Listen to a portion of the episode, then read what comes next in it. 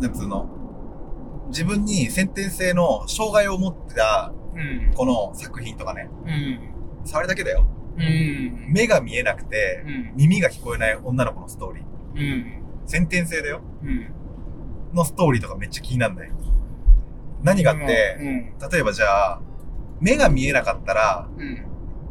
耳があるわけじゃん。うん。まあ、普通はそうだよね。そうそう。で、例えばじゃあスプーンっていうのを認識しようしたいと。うん。触るじゃん。うん。これはスプーンって言って、これに食べ物を入れて口に運ぶんだよって言えるじゃん。うん。耳があるから。確かにそうだな。で、も、耳が聞こえない子が、目が見えて、うん他の視覚も OK だったとしたら、目でうん、これはこうやって使うんだよっていうジェスチャーで伝えらうれるじゃん。ん。でも、目も耳も聞こえないし、目も見えないって、うん。どうそれを伝えるのっていう。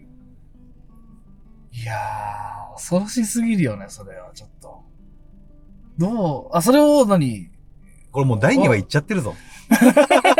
もう話すぞ、このまま。俺はこのまま話すぞ。シャープ2に行ってるから。じゃあここからシャープにうん、もうシャープに入ってるよ、もうとっくに。うん。だから、そういう作品なんだけど、うん。まず第、それもすごいのがさ、うん。あのー、修道女、修道士さんうん。あの、それこそ、っていうのが主人公なわけかな、一応。うん。が、そういう子が村にいると。うん。で、その子はもうコミュニケーションの取り方がわからないんだよ。うーん。そう。おはようとかわかるわけないし、うん。言葉もわかるわけないじゃん。うん。耳も目もダメなんだから。うん。食べ方もわからない。で、親もどうしていいかわからないのよ、その子たち。うん。それで、その修道士さん、修道女さんうん。が、その、自分の教会に引き取って、そういう教育っていう部分をしていくっていうやつなんだけど、うん。これすごいのが、全くわかんないから、もう野生的なんだよね。ああ、本能。そう。しかだって正解がわかんないじゃん。うん。人間の本能が見れる。そう、最初ね。。あ、最で、初。そう。で、その子が、しその修道士さんのもとで、うん。どうやって成長していってっていうシーンなんだけど、うん。俺さ、鳥肌ちゃ立っちゃったシーンがあって、うん。全くもう無理なのよ、何やっても。うん。何をやっても。で、食べ、食べ方を教えるシーンが、俺すっごい感動的で、うん。スプーンっていうもの、フォークだったか忘れちゃったけど、うん。その道具を初めて認識した瞬間に俺泣いちゃって、へえ。今まで何やってもダメだったうん。それを理解した瞬間があるのうん。もちろん声も目も届かないんだよ。うん。うん。そこに初めてコミュニケーションを取れなかった子がコミュニケーションを取ることができた瞬間なのよ。ものすごい感動しちゃって。ええ。だってもう最初見てると積んでんじゃんって思っちゃったわけ、こっちは。まあまあまあまあ、そうだよね。そそれはちょっと、う。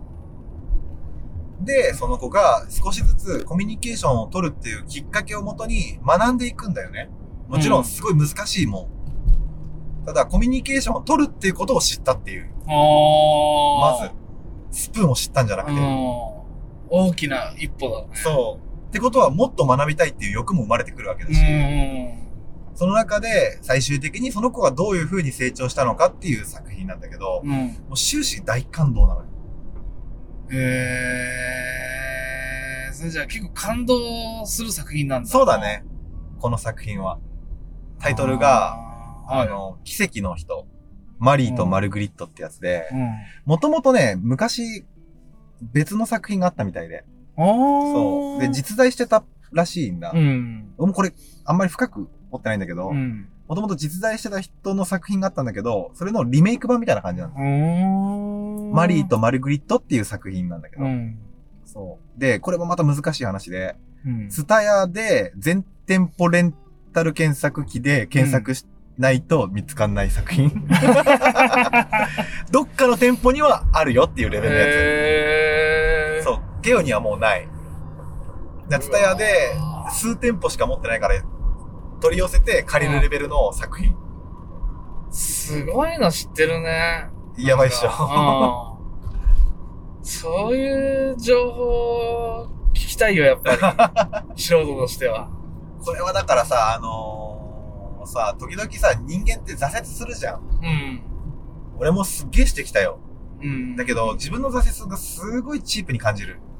あーそんな、コミュニケーション取れないほどの挫折って俺したことないもん。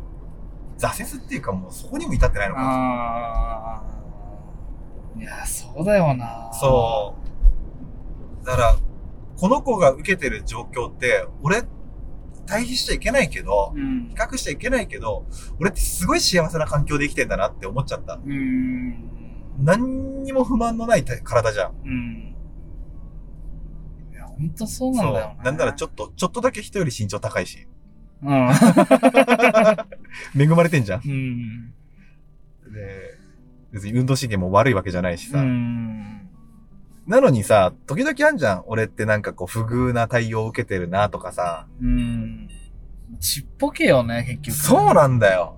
この世界って、もっとすごい苦労してる人っていっぱいいるし、うん。その人がいるから俺って幸せだろって言いたいわけじゃないけど、うん。でも、俺のこの苦労って、やっぱりちっちゃいなって思う。ああ、そういうのを思わせてくれる作品だったね作品なのか。こんな絶望的な中でも、うん。奇跡って起きるんだなっていう。ああ、それはでも、それは気になるね。いいでしょ？うん。大感動だから。お涙ポロポロ系だから。結構泣いちゃうんだよね。あ、マジで？うん意外にそれ意外。知らなかった。それマジで知らなかかっ、俺もその、20代中半、中盤ぐらいまでは、た。その、例えばだけど、結構女の子でいるじゃん。うん。えあの、泣きたいんだよね。だからこの映画見るとかさ、泣ける映画教えてくださいとか、おまあ俺は聞かれたことないけど、なんか、そういう質問箱じゃないけどさ、ツイッターとかでもはいさ、はい泣ける映画教えてくださいとかいう聞いてる女の人とかいるようなイメージがあって。うん。何言ってんのと思ってたの、俺の中で。はいはいはい。泣きたい時なんてないだろうと思って。あ なんかね、30過ぎてぐらいからね、ちょっと出てきちゃって。ーで、なんかその、まあ、俺はもうそんなライトな映画だからさ。なんか泣ける映画とかを普通に Google とかで調べて、はいはい。それが要は Netflix とかで見れれば、うん。たまに見て感動するみたいなのを、ちなみにそれ泣け、泣けんの？一時期ちょっとやってた時あったのよ。うん。泣けたの？いや、泣いたよ、すぐ。すぐ泣いたよ。いいね。う年取ってんな。マジで。ん。あんな、あんな泣い泣いたし、うん。気持ちよくなっちゃって。うーんえ、こういうことなの？その、ね、よく言うさ、泣きたいとかさ、泣ける映画を教えてくださいっていう、その心理みたいなのをさ、知れた気がして、おーすごいね、それは。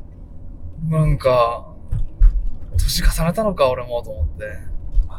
あーだから結局映画で泣くって言ってもさ、うん。俺あの泣かせにかかる映画って泣けないんだよね。確かに。そう。ここで泣いてくださいねって。お膳立てらされちゃうと、ちょっと冷めちゃうんだよね。いや、でも俺泣いちゃうかもな。